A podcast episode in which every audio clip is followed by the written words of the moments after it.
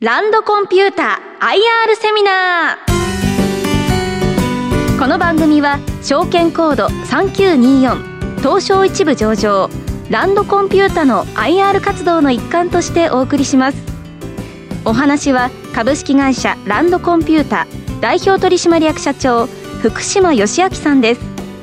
進行は兜町カタリスト櫻井英明さんです。この番組は3月12日に開催した企業 IR& 個人投資家応援イベントを収録したものです。福島社長こんにちは。こんにちは。よろしくお願いいたします。えーと、まずはランドコンピューターさんのご紹介というか会社の概要からお願いできますでしょうか？はい承知いたしました。えー、株式会社ランドコンピューター、えー、代表者は、えー、会長に田村秀夫、えー、から社長が私、福島義明でございます。あの、資本金、えー、4億飛んで約6000万円、えー、ございます。えー、売上高、これ昨年度の実績になりますけれども、88億円、89億円ですね。が社員数500人超ということで、えー、まあ東京に本社を置いております。それから関西にも事業所ございまして、えー、まあ連結子会社として株式会社インフリー、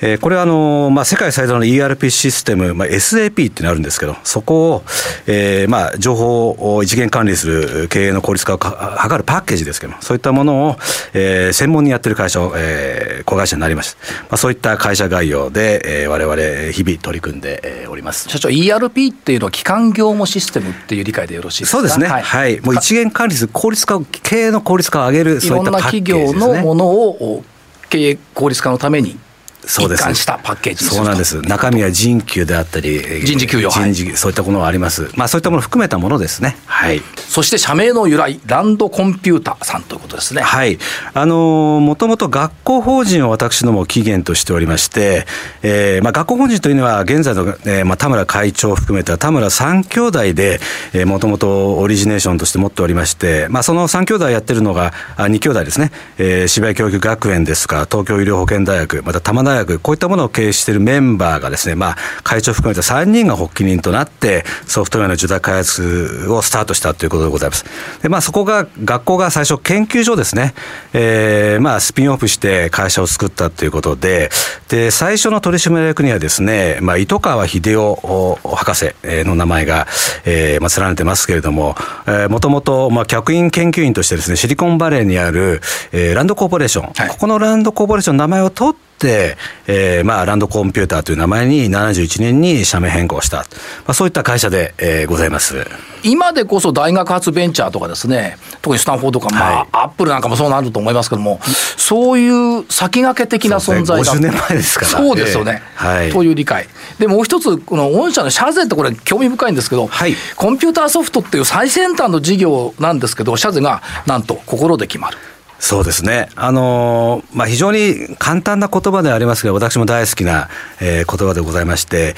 えー、まあ、仕事における、まあ、心構えですよね。はい、そういったものを一言でこれ表せ表せてるっていうことでございます。はい。そして、えっ、ー、と、まあ、ここのところでいくと、常に革新的企業文化風土を維持、継続する。革新的っていうのはやっぱキーワードですよね。はい、そうです。はい。あのー、まあやっぱそういった我々エンジニアリングの会社ですからやっぱり技術にこだわっていくっていうことですね。はい、えー、企業風土も革新的にこう変えていってですね、そういう環境を整えて、えー、まあエンジニアをこうマザーシップとしてこう、はい、支えるっていうそういった意味合いも込めております。だからプロフェッショナル集団だということになります。はい。はい、さて歩みっていうのは、これ50年になります、はい、どう見たらいいですか？そうですね、えー、90年代前後、バブル崩壊、えー、ございました、はい、それから2000年に入りましたらですね、インターネットバブル、いわゆるドットコムバブルって言われるものですね、こういったことも経験してます。それから2008年にはリーマンショック、やはりこういった世の中の不況に面したときに、やはり売り上げがって減ってるんですよね。はい、えー、ただしですね、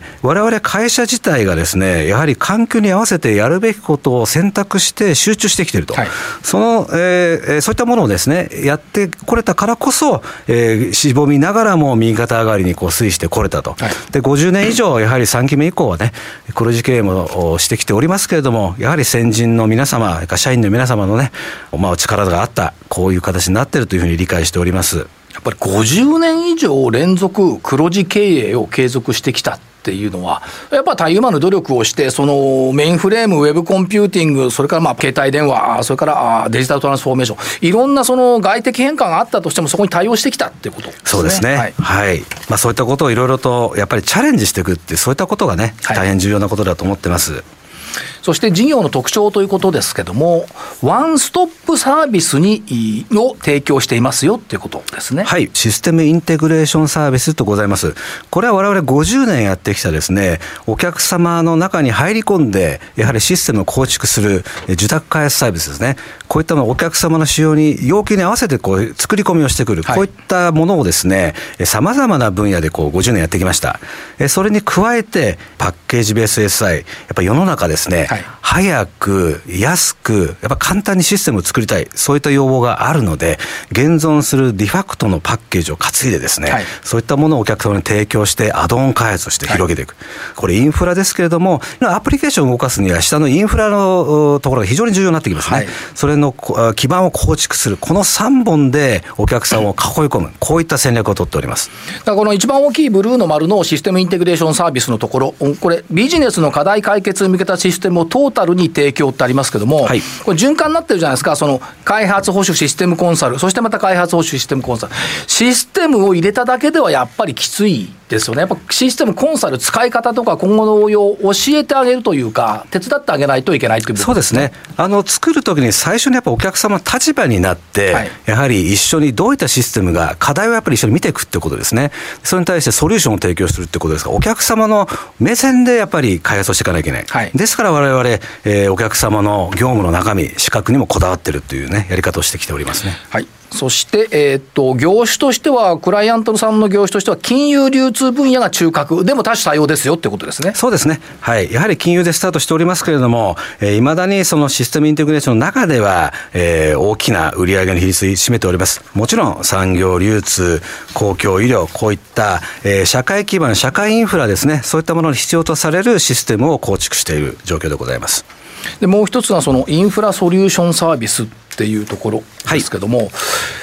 これも重要ですよね。はい、そうですね。あのやはりアプリケーションを支えるところのがベースになるんですけれども、えー、まあサーバーとかクライアント、こういったところをやはりわれわれ提供しております。えー、それから、えー、まあネットワーク構築、こういったところもやはり、えー、セキュリティをね、担保した上で、えー、やはり、えー、こういったものを構築しなければ非常に重要、注力しております。はい、それからやっぱりクラウド、やはりそういったところをを使ってですね、えー、まあグローバルプラットフォーマーと協業しながら、えー、そういったところ使い高払いみたいなね、はい、えー、分かりやすく言うと、そういったものもお客様に導入して、えー、できるだけ運用費用、こうコストを抑えるような形で提供しているということでございますね。社長、やっぱりクラウドっていうのは、まあ、あのついつい最近、新しいものにはなってますけども、やっぱり伸びてるっていうことですね。そうです、はい、もうアプリケーションの分野もそうですし、もうインフラの分野、もうどこもそうですけども、やはり、えー、そういったところを、やっぱりセキュリティが非常に担保されてるんですね、はい、逆に。あの。そういったところを使ってった構築っていうのを、やっぱりお客様をよく理解されてますから、われわれもそこに入ってしっかり広げているということでございます。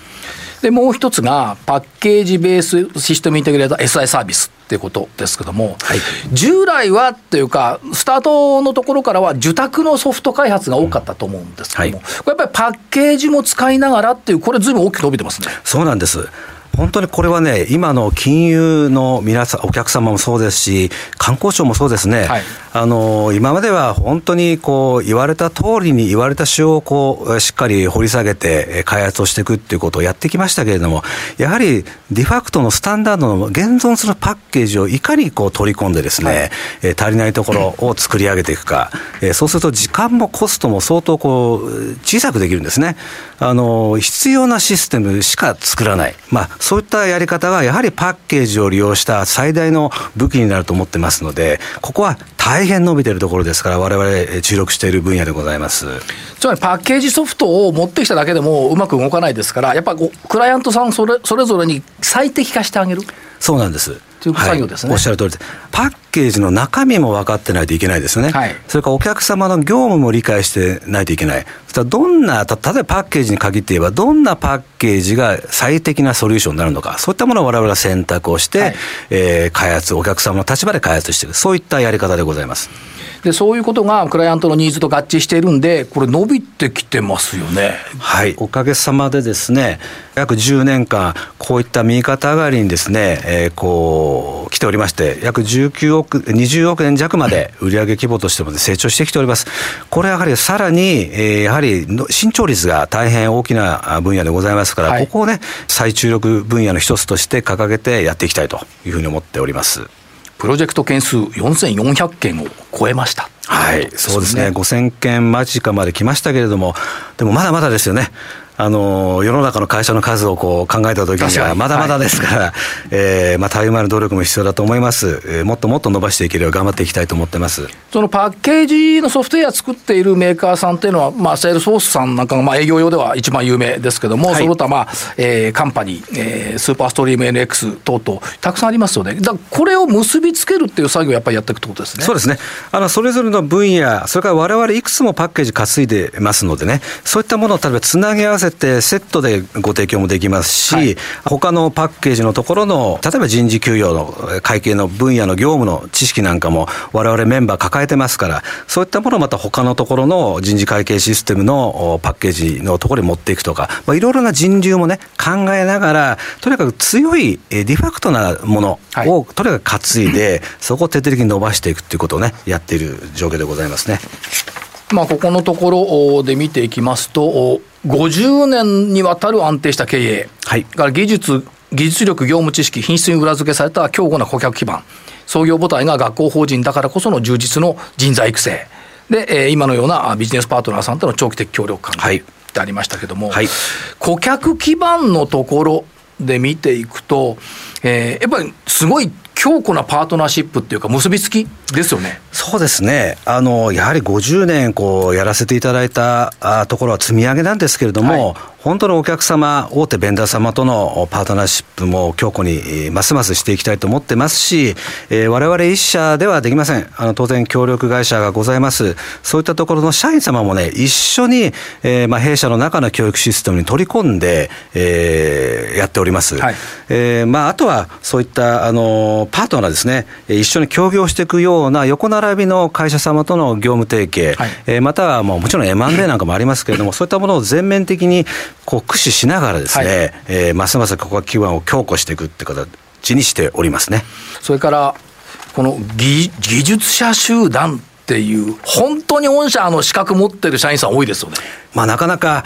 資格と直接業務って、えー、普段業務が入ってしまうと、あまりこう分からないところもあるかもしれません。はい、ただやっぱりお客様がこう我々を見るときにですね、IT 資格もそうなんですけども、やはり自分たちの業務が分かっているのかどうかって一つの目線、あの指標になるかと思うんです。はい、そういった意味でここに書いてあるような、やはりお客様の業務資格、こういったところも特に我々注力をしておりまして、やっぱ信用信頼で仕事していくってことですから、はい、まず入り口はこういったものを、えー、認識していただいて、あとはシステムエンジニアリング力ですね。これはもちろんコミュニケーションとか、えー、そういったものもあるかと思います。はい、そういったものを常々意識をしてですね、SE を育てていく、今土壌をね、まずは資格ということで注力しております。その資格っていうのは単なる資格じゃなくって、まあ IT 系の資格ってのは当然ながら必要だと思いますけども、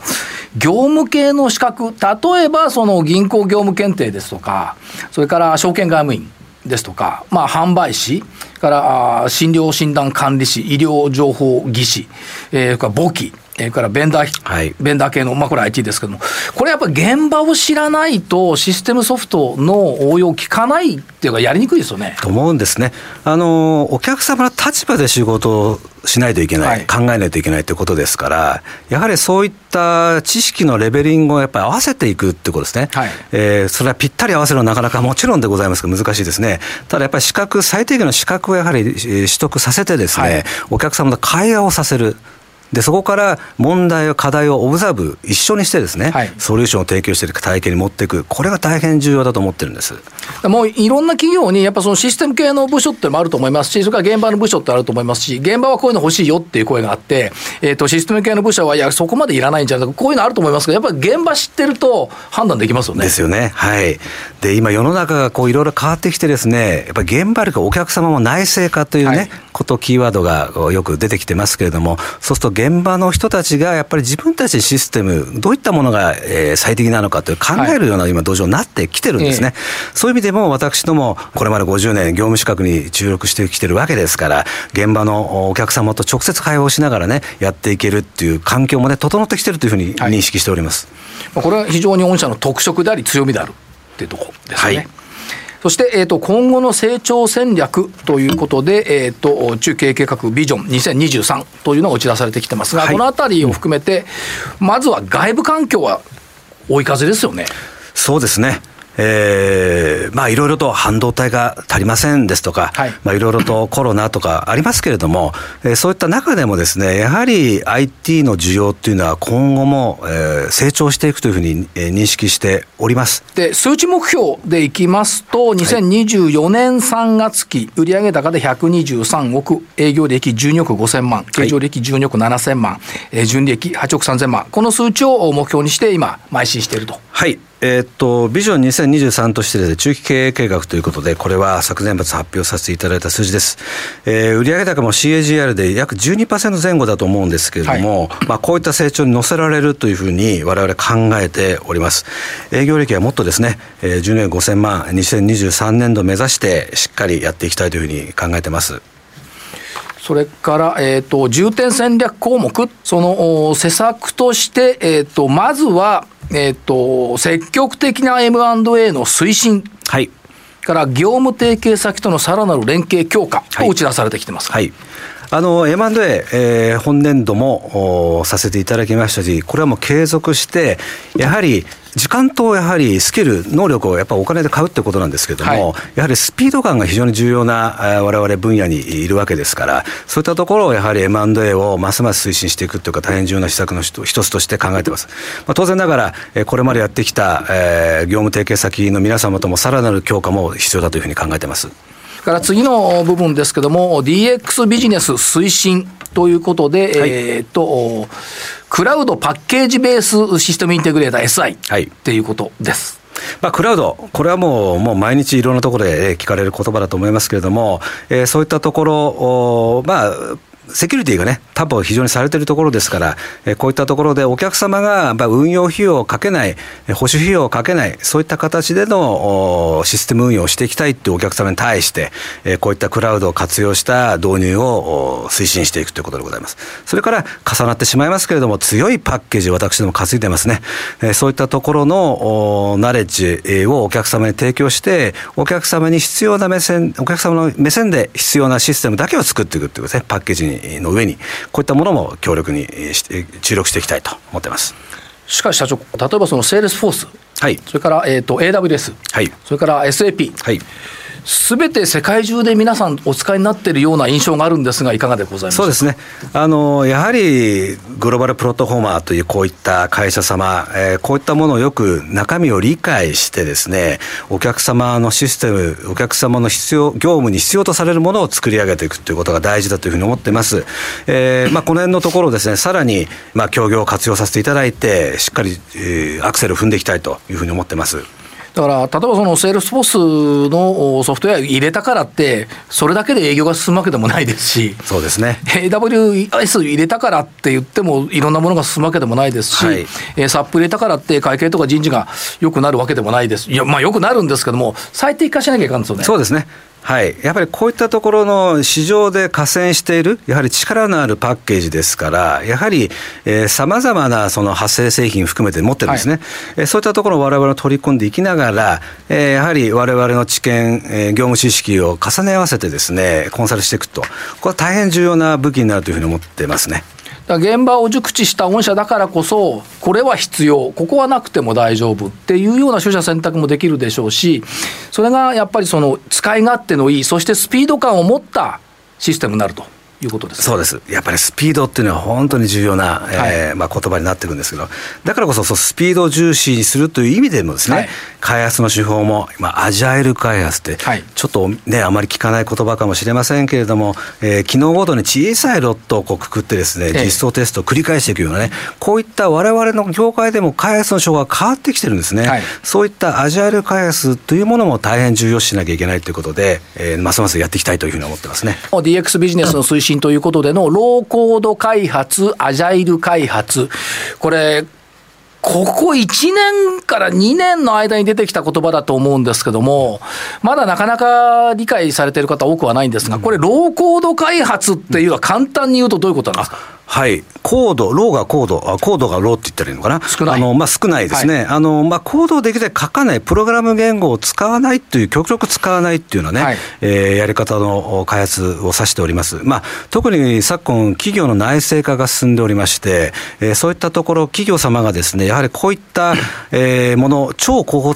高速開発ツールっていう、ちょっと世の中またいくつか強いものがあるんですけど、はい、そういったものを取り入れてですね、えー、技術者をやっぱり育成するっていう、今、機運なんですね、はい、で私どもこれを今、力入れております、はい、はい、お客様一社で中でなかなかすぐには立ち上がらないということもありますので、われわれみたいな会社が中に入って、業務知識も生かしながら、え。えー、そういった高速開発ツールのスキルを持ったメンバーをですね、一緒のお客様と一緒に開発を進めていくっていうことをね、ドライビングフォースとしてわれわれが何かお力添えできないかという視点で、ローコード開発にも注力しているということでございます。つまり、あの、いろんな企業さんが、いやいや、あの、いろんなシステムを社内の人材でやっていこうよっていう流れもありますけども、それだけではやっぱり難しいですよねっていう意味で、ちゃんと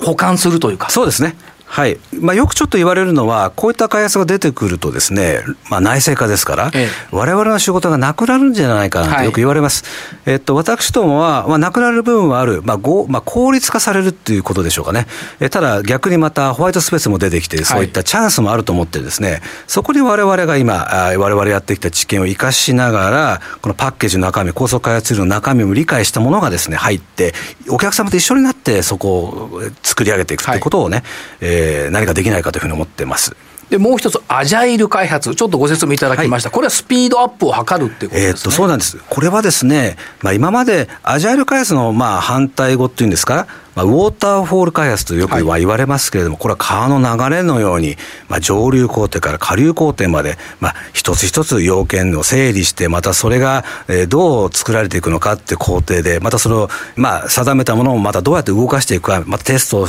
作り込んでテストする、一つ一つのこと時間をかけて、ただ品質は担保されるんですけど、時間がかかる開発がこれまで主流だったんですけども、やはりですね、必要なシステムだけを作るっていうことになると、時間が勝負になってきますね。小ロットで実装テストを繰り返して、お客様の意見を反映して、素早く必要なシステムを作っていく。こういったやり方が大事になってきます。まさにスピード、アジャイル開発ということがこれから伸びてくるというふうに考えています。まあ、10代、その委託ソフト、受託ソフトからスタートした御社が、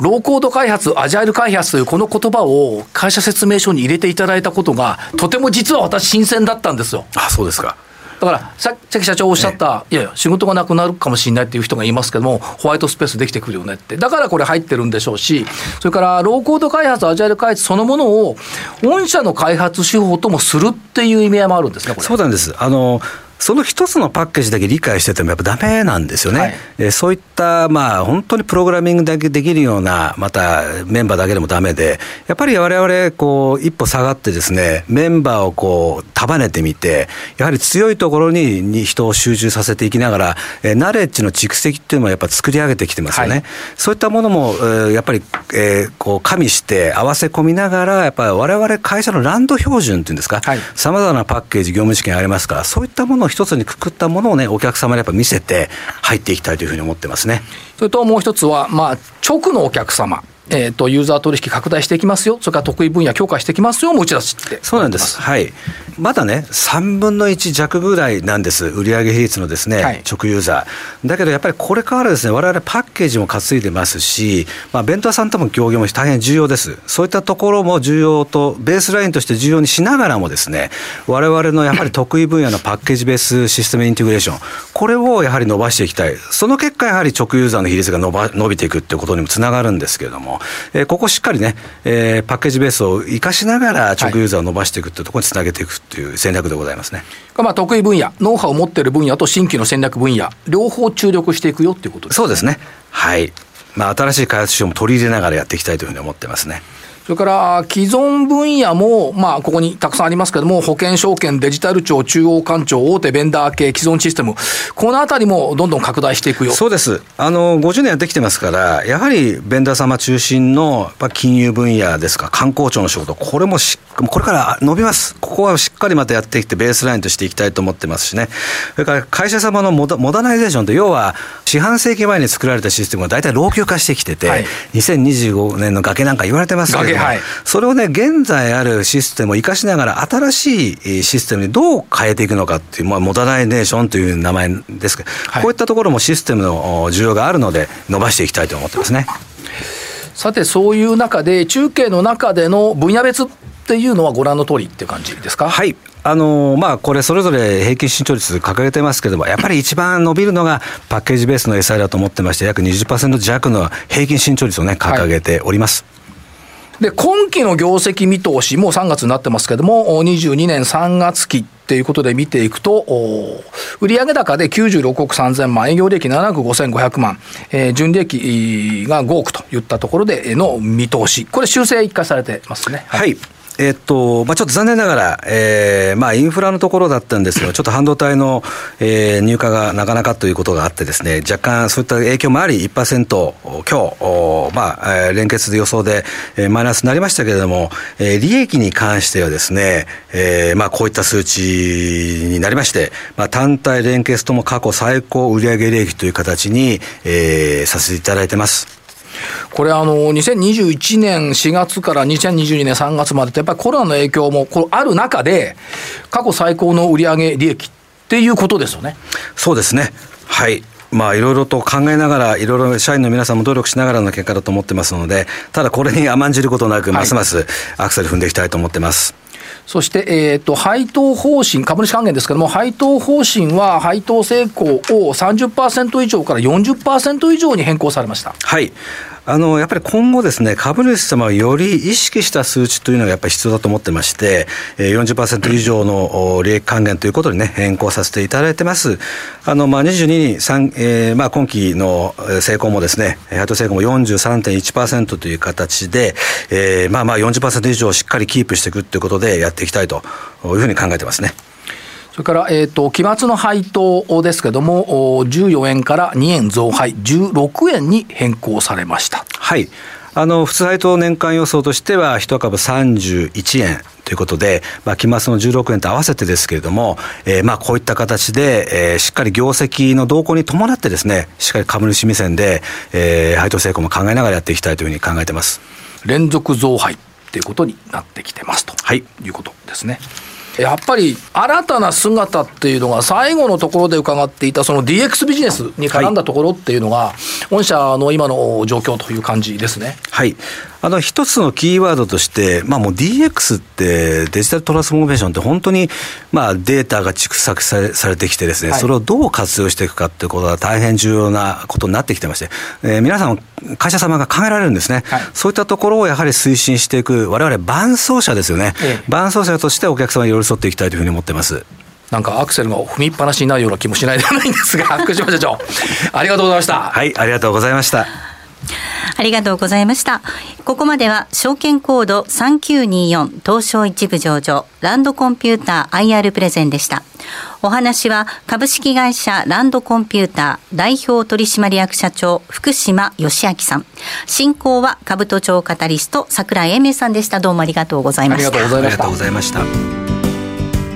この番組は証券コード3924東証一部上場ランドコンピュータの IR 活動の一環としてお送りしました。